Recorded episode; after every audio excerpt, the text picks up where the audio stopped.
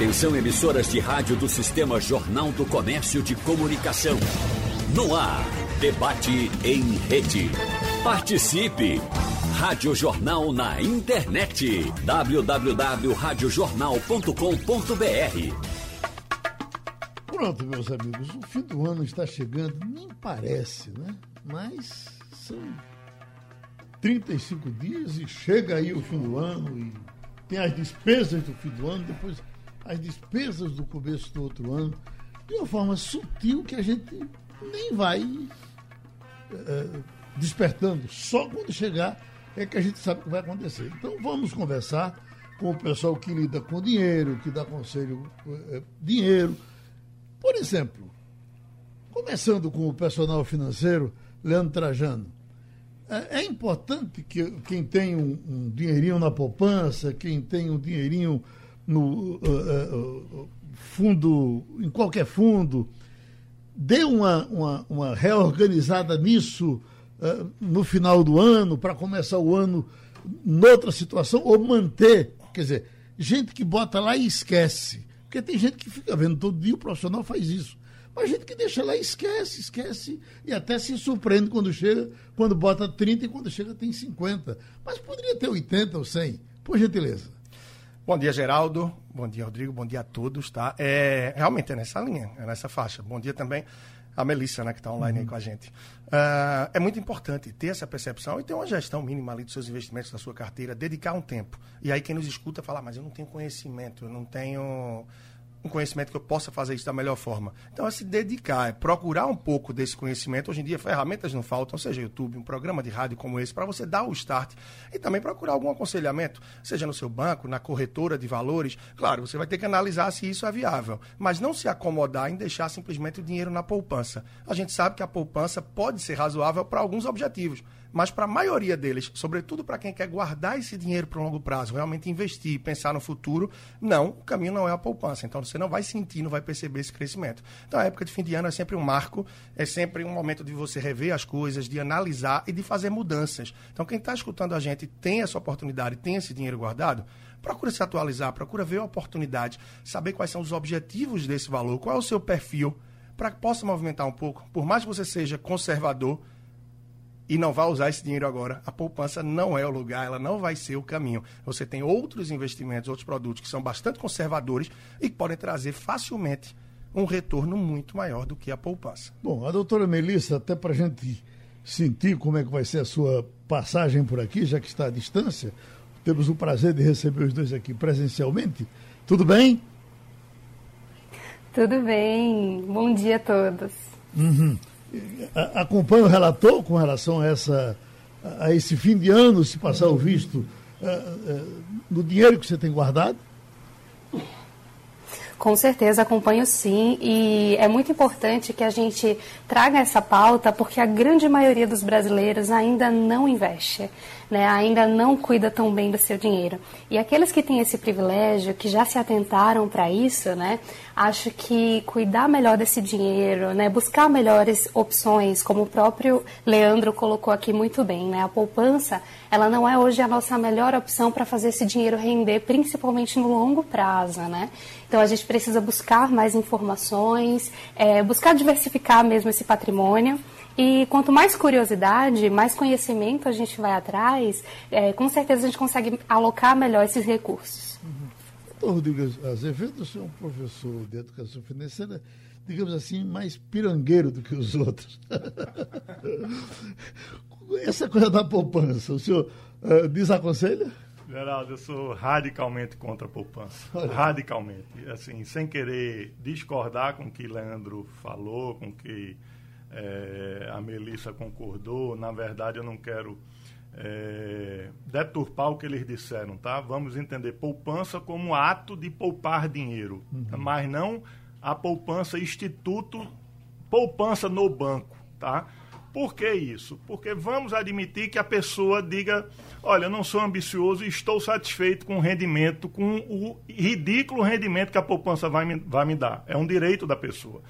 Mas tem outras opções, como por exemplo fundos DI, que rendem semelhante à poupança, acompanham aí a taxa Selic, em bancos recentes, esses bancos digitais modernos, tudo, que não cobram absolutamente nenhuma taxa e que o rendimento é diário, diferentemente da poupança que você tem que esperar a data de aniversário do rendimento para poder tirar o dinheiro. Ou seja, se você passa 29 dias com seu dinheiro na poupança e no 29 dia você tira o seu dinheiro por alguma emergência, você não, rende, não, não teve rendimento absolutamente nenhum na poupança. Uhum. Então eu não consigo entender Quer dizer, a gente sabe o porquê, né? É falta de orientação, falta de informação. Mas uma vez tendo acesso à informação, eu não consigo entender o porquê da pessoa insistir na poupança, na caderneta de poupança, tá? Uhum. Porque hoje você tem aplicações, hoje não, há bastante tempo já, você tem aplicações como Fundos DI que rende diariamente aquele mesmo rendimento da poupança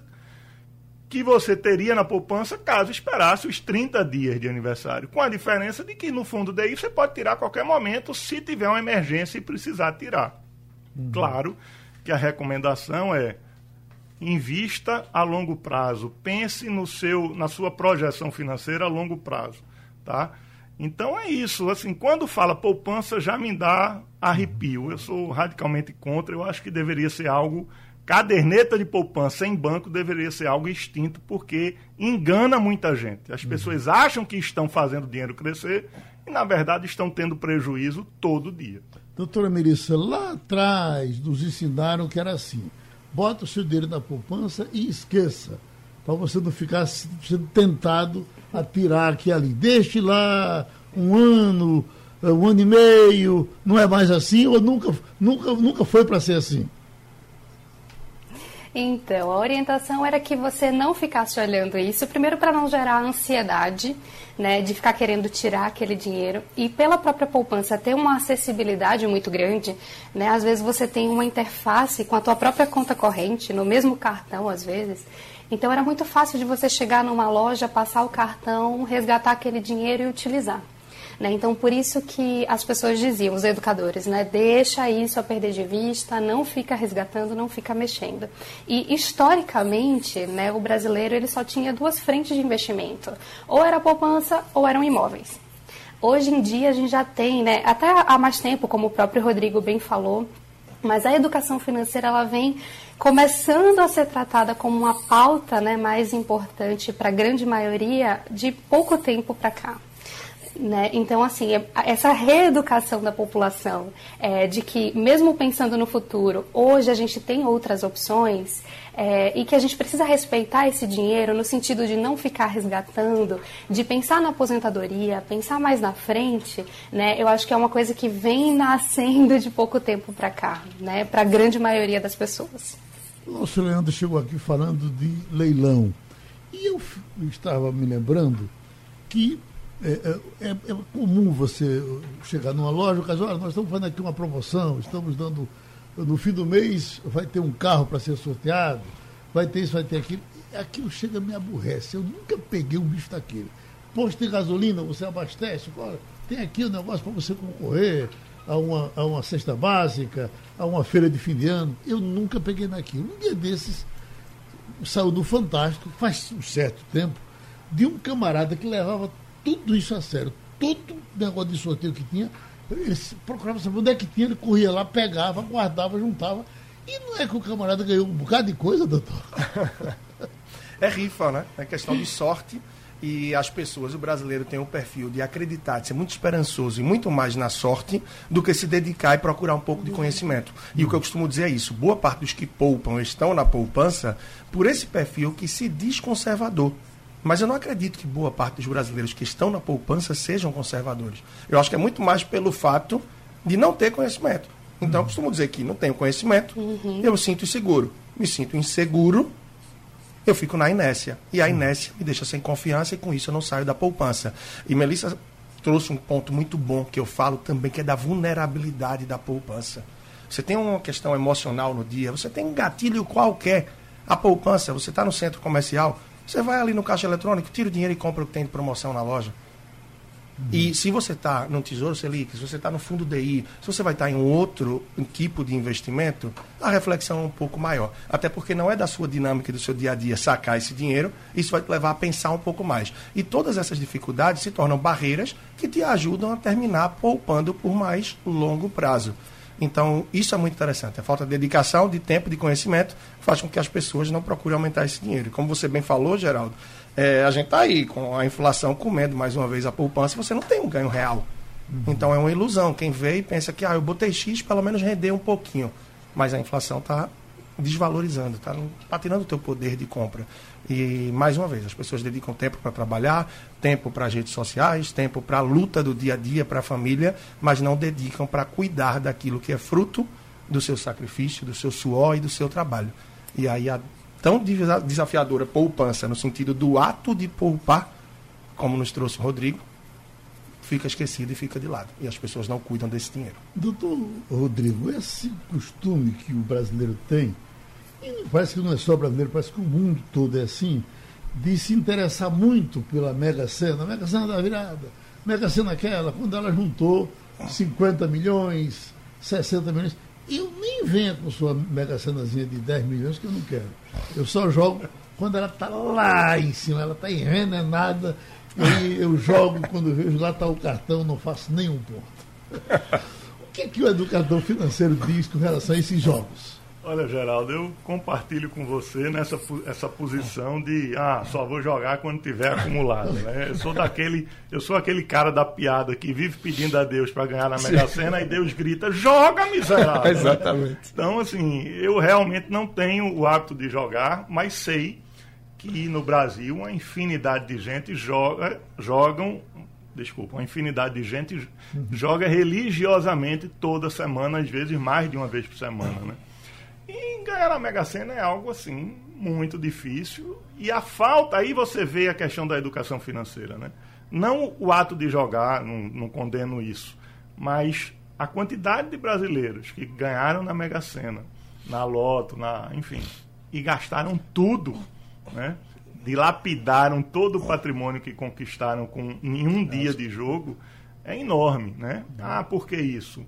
Absoluta falta de disciplina, de conhecimento, de informação, do hábito de entender o dinheiro importante não como algo que vai te possibilitar comprar alguma coisa, mas como algo que vai te permitir conquistar a tua liberdade financeira, ou seja, não depender mais do quanto você ganha para ter uma tranquilidade emocional. Muita gente quer satisfazer é, conflitos emocionais adquirindo alguma coisa, consumindo, Verdade. conquistando algo material, algo que ele possa pegar como uma forma de conquista de felicidade. Só que é aquela coisa instantânea.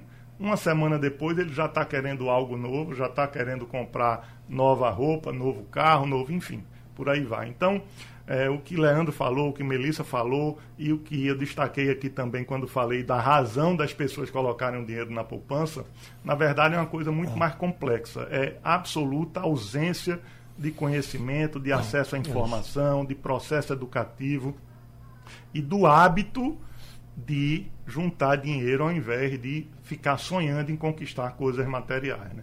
O dinheiro é muito bom pelo que ele possibilita e quando eu falo pelo que ele possibilita, não só possibilita o bem material, mas há uma série de coisas emocionalmente envolvidas em você ter uma segurança financeira, que é muito maior do que andar num carrão. Uhum. Né? Pronto, Ô, Geraldo. Em cima, em, oi. Tantos que têm o hábito de jogar religiosamente, como se falou, na Mega Sena, em loteria e tal. Imagina se essas pessoas tivessem o hábito recorrente, a disciplina de poupar. Tem um, um, um contador Alonso, que acho que é até o costume de contador, ele guarda todos os recibos que ele pega. Ele joga desde aquela loteria esportiva de há mais de 40 anos, que ele já jogava uh, para o futebol. Ela até caiu um pouco, mas ainda existe, né? as pessoas ainda jogam na loteria esportiva. Ele foi juntando. Um dia desses ele me mostrou o monte que ele tem de cartões da loteria, da Mega Sena, da Quina, da Loto Fácil, do não sei o quê, com um, um, um diferencial. Ele disse que nunca tirou 10 mil reais. Nunca tirou nada. Mas é um monte que você dizia que ele, disse, não quero nem fazer as contas. Se eu tivesse guardando esse dinheiro, o que era que eu tinha.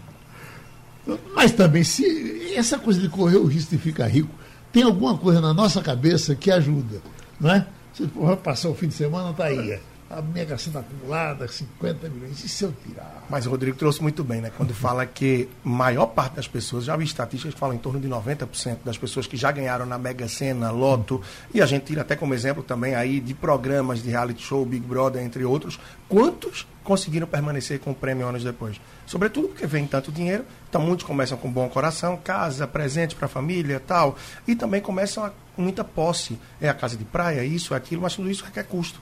E a maior parte das pessoas pensam que, ah, me aposentei, acabou. E a partir dali só vão gastar. E esses custos são altos. E termina que a pessoa fica em situação igual ou pior que estava. Isso é muito recorrente, é impressionante. Uma, desculpa, só complementando, teve um maluco, um brasileiro maluco aqui, já apareceu na, na, numa reportagem do Fantástico, Globo Repórter, não sei, muitos anos atrás, ganhou na, na, no Loto, Mega Sena, e foi fazer uma viagem e o avião deu overbook ele não viajou. Né? Ele fretou um Boeing com o dinheiro do prêmio dele, fretou um Boeing para ele ir sozinho dentro do avião para fazer aquela viagem. Quer dizer, é, é, é algo assim inadmissível, com uma maluquice que prova que as pessoas não têm absolutamente controle. Com... Teve um grande amigo nosso aqui, cantor uh, de brega, que eu não sei se vocês conviveram com o sucesso dele, chamado uh, Maurício Reis, e fez um sucesso enorme com a música chamada Verônica. Se você achar Verônica aí, dê uma lapadinha para a gente uh, sentir saudade de, de Maurício Reis e mostrar aqui para os nossos amigos que podem até não gostar, mas ouviram, porque essa música foi tocada demais. E eu dizia, Maurício, eh, você é um camarada eh, que certamente teve seus sonhos. Quando você. Qual era, qual era o sonho que você tinha que realizou com o sucesso de Verônica. Disse, o meu sonho era botar dez mulheres no iate e ir para o meio do mar e passar cinco dias no meio do mar. Eu digo, sim, aí você fez Verônica, foi esse sucesso enorme, você ganhou dinheiro. E o que foi que você fez? Fiz isso. Peguei dez mulheres, botei no iate. Olha só. Fui para o meio do mar, passei cinco dias lá, gastei um montão de dinheiro. Mas ele ficou feliz com a, com a realização desse sonho. Você vê o objeto. Olha o Verônica aqui, escuta. Maurício, onde você estiver, amigo, morreu num acidente terrível aí.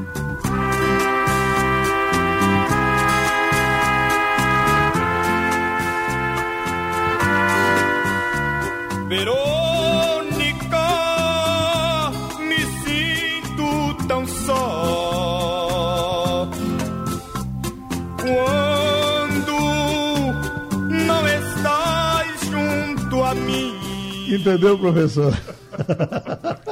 Melissa Belmiro, o assunto aqui entre seus colegas estava sendo a Black Friday.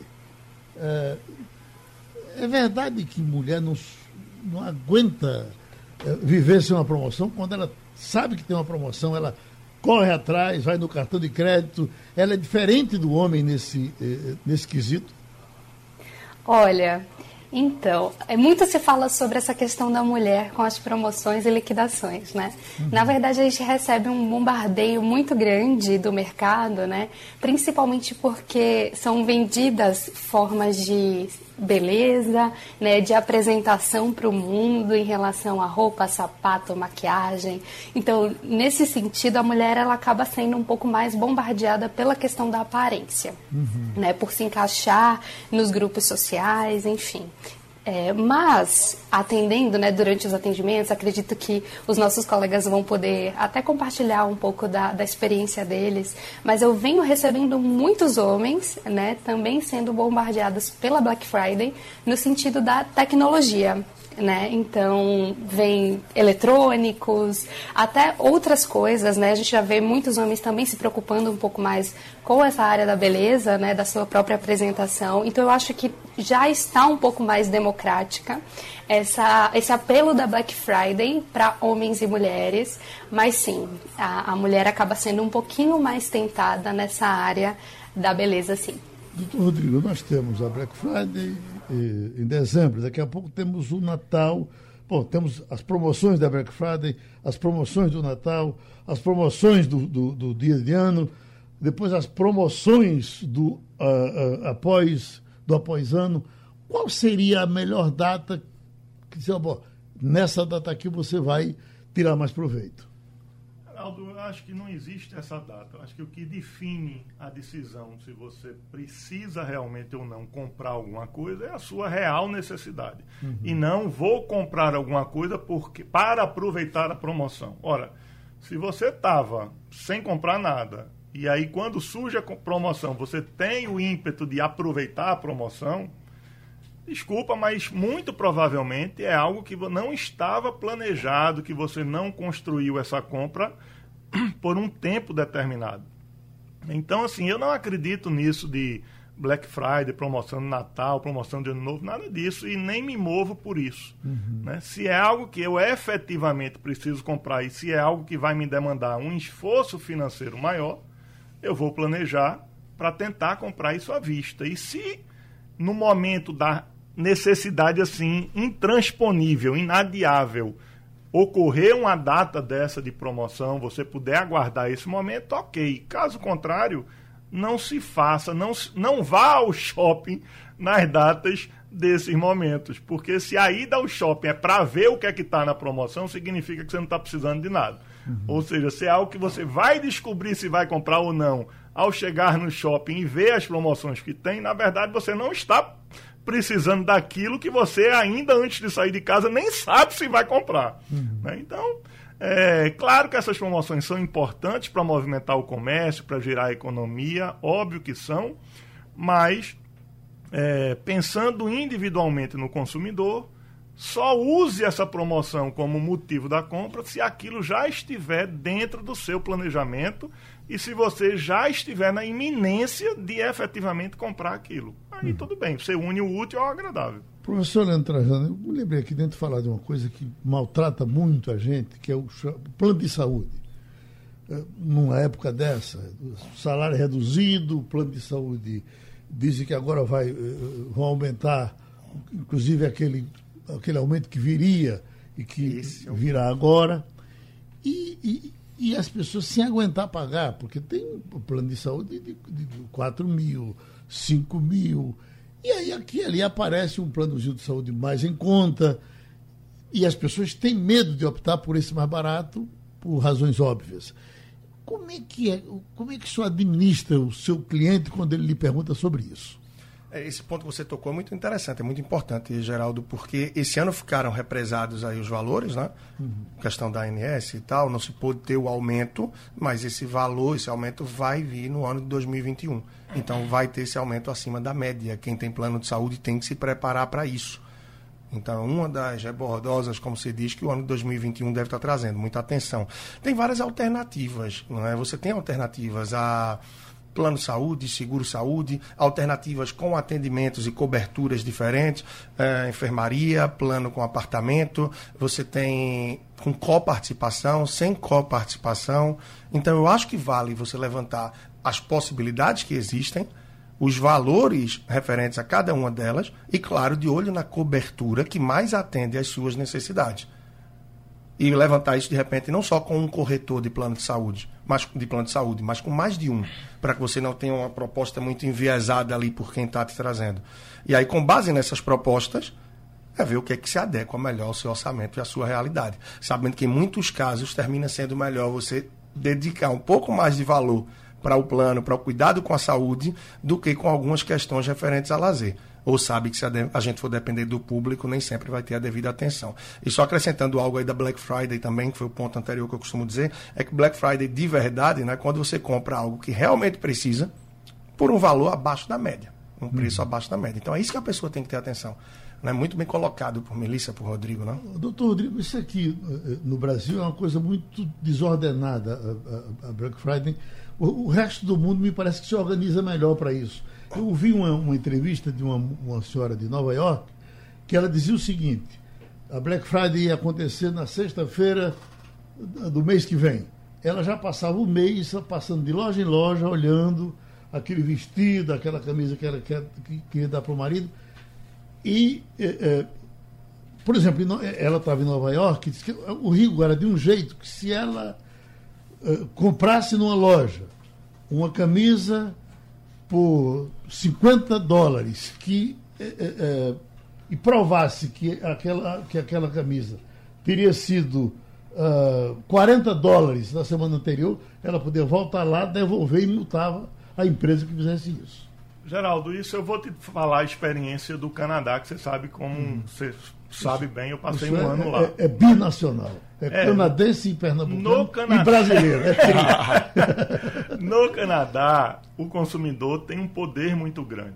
Por quê? Se eu for numa loja, eu compro uma televisão, qualquer coisa, uma camisa, uma televisão, qualquer bem de consumo, eu tenho 90 dias para voltar lá, dizer que não gostei e pegar meu dinheiro de volta. Uhum. 90 dias. Eu uso o produto,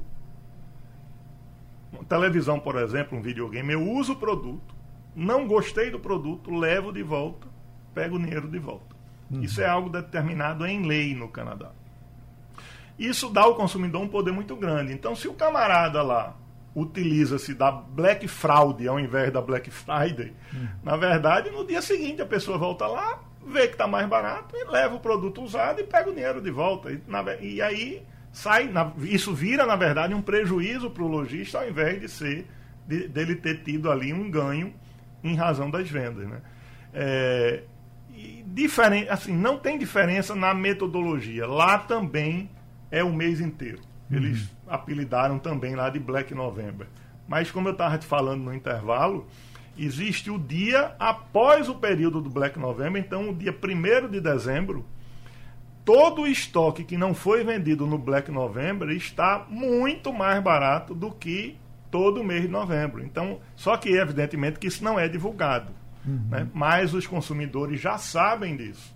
Então esperam o Black November passar e no dia 1 de dezembro aí sim fazem fila nas lojas, porque além de todo o desconto que foi dado durante o mês de novembro, no dia 1 de dezembro eles queimam o estoque realmente e aí as pessoas efetivamente é, compram em, em, uma promoção definitivamente muito mais vantajosa. Né? Então, toda a estratégia de marketing é feita para vender durante o mês de novembro, em volume, mas as pessoas já sabem que no dia 1 de dezembro aquilo vai estar muito mais barato.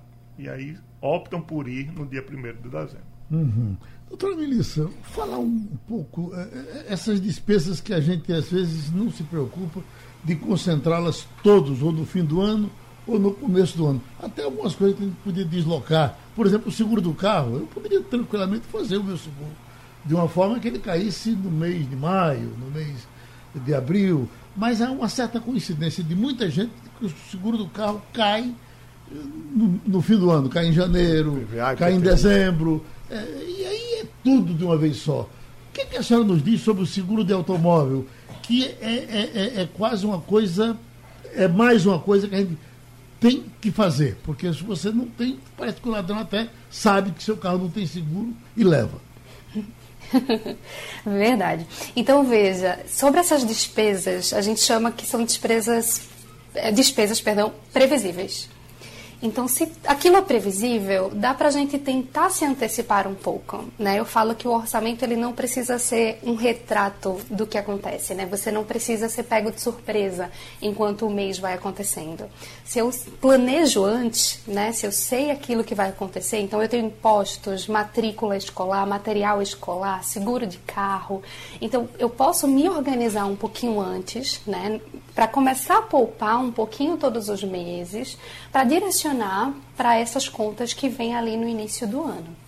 E às vezes, quando você já tem aquele dinheiro guardado antes, você consegue um desconto pela antecipação do pagamento, né? E como o seguro do carro, que você bem falou, que é extremamente necessário, é, tenta renegociar, né? Às vezes você amplia o prazo de pagamento. Uma coisa importante sobre seguro de carro é que a mudança de faixa de idade, né? A faixa etária, ela também pressupõe algumas economias, né? Então, uhum. quanto mais jovem, mais caro esse seguro. Né, tem todo um risco associado e a seguradora ela coberta esse risco. Então dá para ligar, para renegociar e muita gente nem sabe disso. Né? E como a própria questão do plano de saúde é buscar opções diferentes, comparar essas opções. Porque a gente às vezes está tão acostumado há anos com aquela mesma proposta, com aquela mesma seguradora, nunca parou para pesquisar, Né? E qualquer economia que você faz nesse início do ano, que tem tanta coisa para pagar, já vale muito a pena. Uhum. Professor Leandro, vamos falar um pouco mais sobre essa coisa maravilhosa que é, que é o carro, especialmente o carro novo. O meu carro é 2017 ou 2018. Eu tenho certeza que se eu pegar um carro novo amanhã, o meu carro que eu estou com ele é melhor do que esse carro novo que eu vou pegar. Mas também eu tenho certeza que se eu tiver condição, eu pego esse carro novo. Eu sou diferente dos outros, todo mundo é assim. Eh, comprar carro novo é uma grande burrice. Olha, carro e imóvel, eu costumo dizer que sempre tem uma relação muito grande com o emocional, não é só racional. Então, é claro que é sedutor, é muito atrativo você comprar um carro zero. Aquele você cheiro tem... dele é verdade que há uma maldade naquilo. Tem gente que bota aquele cheiro de propósito. Até nos usados. Sim. Até nos usados. Se você for, o pessoal bota o cheirinho, então, aquele pneu, passando limpa pneu, para dar todo o ar, aquela percepção de ser um carro novo. Uhum. Que isso é para encantar o cliente que compra também o usado, o semi-novo. Mas quando você sabe que ele é zero, é muito atrativo. Você é o primeiro dono, sabe que o carro está saindo de fábrica. Só que é atrativo, mas muitas vezes também com o valor do novo, se você pesquisar, tiver um conhecimento, pode encontrar um carro superior não é? E de um nível melhor, quem sabe. Então, depende também do seu objetivo. Se você quer atender só a sua necessidade de deslocamento, um carro popular novo ou até usado pode te atender muito bem. Tem pessoas que dizem que o carro é um investimento porque trabalham viajando, mas eu não sei o retorno financeiro que dá. Ao contrário, um carro mais caro provavelmente vai lhe trazer mais despesas a título de seguro, IPVA, uh, revisão, manutenção, o preço do pneu é diferente. Então, mais uma vez, entra nesse viés, nessa questão das escolhas que elas devem estar balizadas, devem ser balizadas pela sua realidade financeira. Por exemplo, para o brasileiro é muito comum que o carro seja financiado, mas isso é coisa de brasileiro. O carro é uma coisa que deveria ser comprada à vista. Mas a gente não tem essa cultura. Tanto que muitas pessoas têm o boleto, tá? Mas é, quando terminam de pagar o carro, já estão pensando qual é o próximo, porque parece que precisam ter o boleto. Então tem que mudar essa dinâmica. Em vez de você ter o boleto, quitou o carro, por que não passar os dois próximos anos continuando a pagar esse carro, mas não para a instituição financeira, para a concessionária, para você mesmo. Ou seja, fazer uma reserva para que daqui a dois anos, quando você vai trocar o seu carro, você tenha a reserva mais o valor do carro. Quem hum. sabe com essa junção, comprar-o à vista. Então mudar o ciclo é importante. Professor uh, uh, Rodrigo, eu, esse meu carro que eu estou falando dele, quando eu fui na loja, fui vendo os preços e tal, e, e gostei desse que estava lá uh, na lateral. Aí eu perguntei ao vendedor, digo, olha, e aquele ali que eu gostei tanto dele? Senão aquele é, é, aquele é do. É do drive. As pessoas pegam para testar, vamos lá, vem cá. É, aquele está com 600 km rodados. Digo, 600 km? É. E digo, e o preço dele? Meu doutor, era, era 10 ou 12 mil reais abaixo do carro.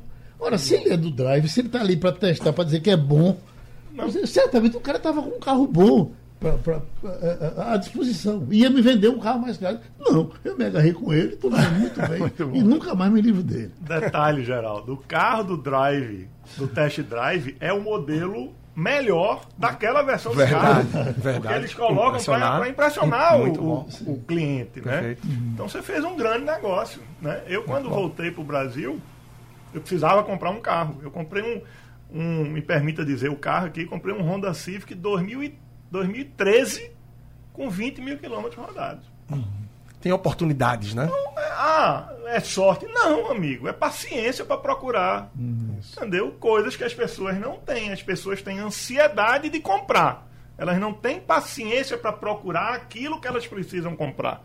Né? Então, é isso. É, é, é é você planejar o que você precisa fazer e não simplesmente satisfazer aquele seu desejo de consumo imediato. Deixa eu voltar um pouco para o seguro de saúde, que assim me permita dizer, eu conheço na essência da lei, eu trabalho com isso, já dei várias palestras sobre isso.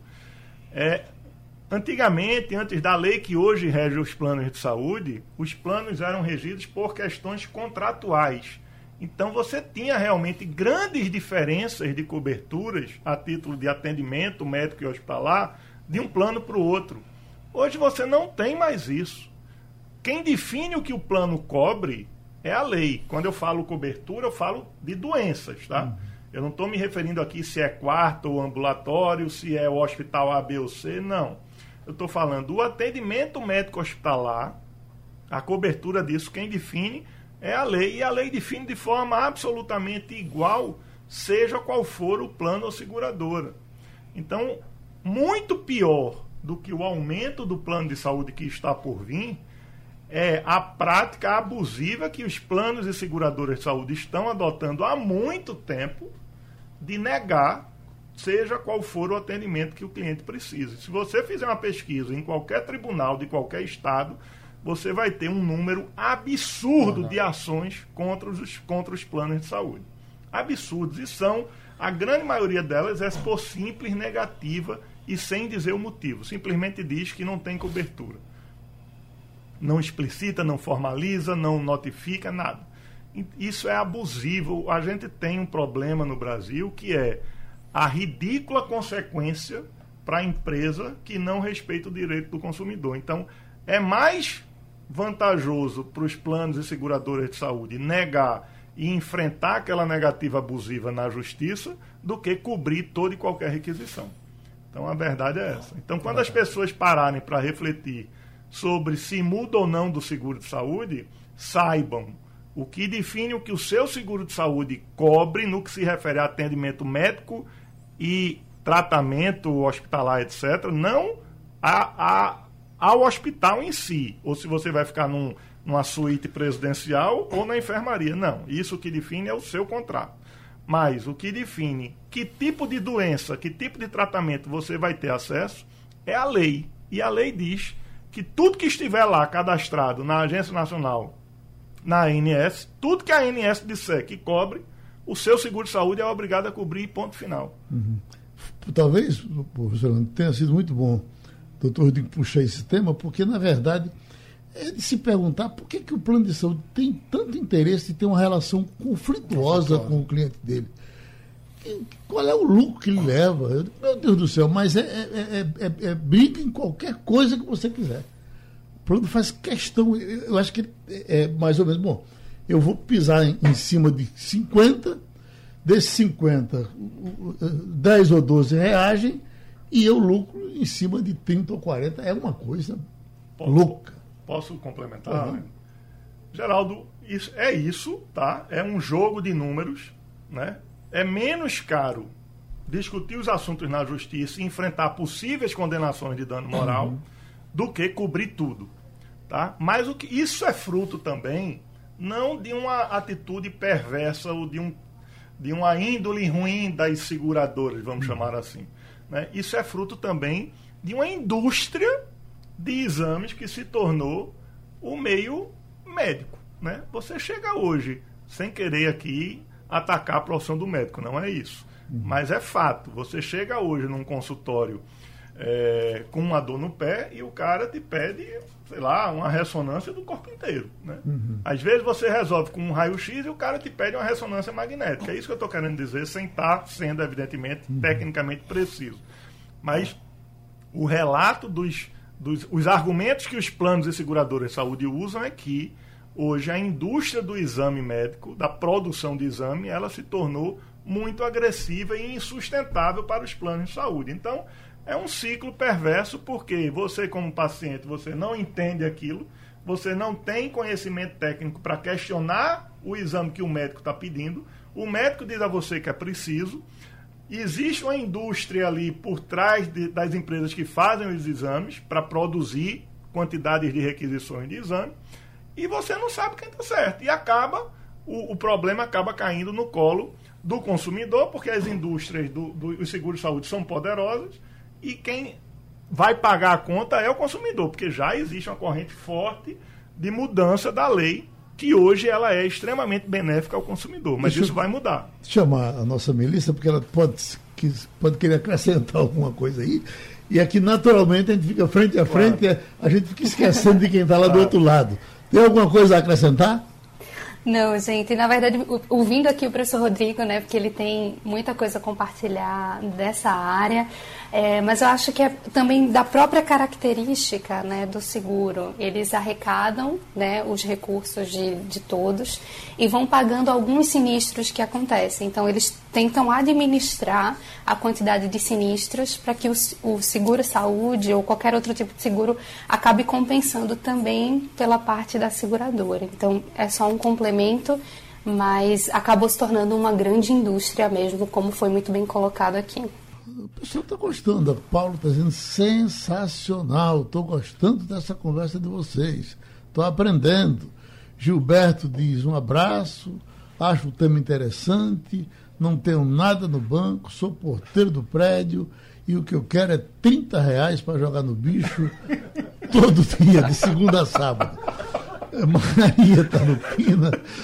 Pergunta como investir em fundos DI. Onde é que eu posso fazer?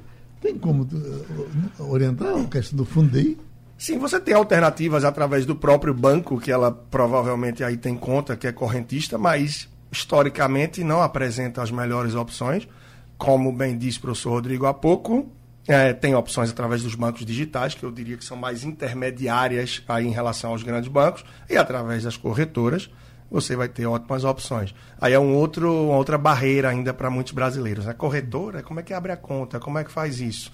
Correr um pouquinho atrás, você vai ver que tem um supermercado de investimentos lá dentro que oferece ótimas oportunidades. Professor, a gente criou esse debate para hoje porque eu lhe ouvi aqui numa entrevista sobre o IPTU. E esse é um assunto fundamental para fim de ano, para começo de ano.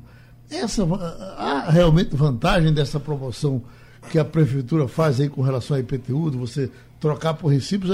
É só do Recife? Tem outra prefeitura na região metropolitana que faça isso? Olha, hoje daqui, Geraldo, que eu saiba é Recife apenas. Eu já uhum. eu venho divulgando há muitos anos isso no meu Instagram, nas minhas redes sociais, e eu sempre provoco pessoas de outros lugares para saber.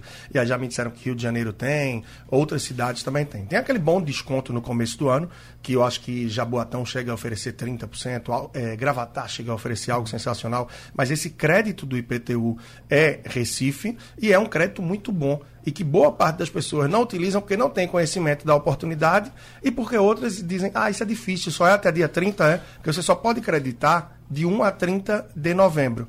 Né? Em resumo, para ser direto aí, que eu imagino que nosso tempo está na reta final, você tem que entrar nesse site aí da prefeitura para fazer o seu login e senha. Se você nunca usou esse crédito, você já tem o crédito de bons anos atrás lá para o seu IPTU, é linkado ao seu CPF. Aonde é que você deve dar o CPF para ganhar crédito em notas? Estacionamentos, uh, salão de beleza, você vai conseguir também instituições de ensino, oficina mecânica, muitos lugares que você nunca nem deu o CPF, mas automaticamente perguntaram o seu nome, você é cliente, seu CPF entrou. Então é natural que as pessoas já tenham muito crédito acumulado e quem fizer isso pela primeira vez pode conseguir um belo desconto para o IPTU. Então, assim, já que aqui eu não vou conseguir falar muito mais, eu vou estar trazendo isso na minha coluna nesse domingo aqui no JC, tá bom? Que vai estar disponível também no site. E devo estar disponibilizando logo mais no meu Instagram, personal financeiro lá no Instagram. Eu deixo o link de um vídeo também para facilitar quem quer correr atrás disso. Vale muito a pena correr atrás desse desconto para o IPTU. Professor Rodrigo, esse sonho do, do pai, esse sonho do avô, esse sonho que qualquer criança, quando entende, tem, de querer fazer intercâmbio. É, é, é hora de fazer? Sempre é hora de se qualificar, Geraldo. Um, um período no exterior para estudar um idioma, para adquirir fluência e proficiência no idioma, é algo que você vai levar para a sua vida inteira como experiência e como a, é, valor agregado no seu currículo. Né? Dominar um idioma a mais traz benefícios profissionais incontestáveis. Então, ah, como fazer isso? Eu sou de uma classe social e de uma renda financeira que não me permite desembolsar de uma vez isso. É comum, né? É, basta planejar. Eu faço um convite aqui aos seus ouvintes. Uhum. Tirem um extrato dos últimos 12 meses, estamos no final do ano. Façam uma radiografia. Quanto vocês tinham no dia 1 de janeiro, quanto vocês têm hoje. Né? E planejem isso. Sua renda, seu, seu, sua liquidez, seu, desculpe, seu patrimônio financeiro líquido aumentou ou diminuiu nos últimos 12 meses? O que aconteceu para que isso tenha aumentado ou diminuído? E projetem quanto vocês pretendem ter no dia 31 de dezembro de 2021. Coloquem isso no quadro da sua casa e definam a estratégia para eu alcançar esse valor em 31 de dezembro de 2021. Eu preciso juntar tanto por mês, eu preciso ter um rendimento de tantos por cento ao mês, etc. E trilhem durante os próximos 12 meses essa estratégia que você definiu. Tudo é fruto de planejamento. E planejamento não se faz após. Planejamento é óbvio que se faz antes. Então, estamos no final de 2020. Para que em 2021 a gente não tenha de novo essa conversa de que a pessoa não tem renda, de que a pessoa não investe, de que não juntou dinheiro, comecem hoje. Vejam o que aconteceu nos últimos 12 meses, projetem o que vocês querem para os próximos 12 meses e ajustem a rota para quando chegar no dia 31 de dezembro alcançar o seu planejamento. Muito obrigado, amigos. Sugestão ou comentário sobre o programa que você acaba de ouvir, envie para o e-mail ouvinte@radiojornal.com.br ou para o endereço Rua do Lima 250, Santo Amaro, Recife, Pernambuco.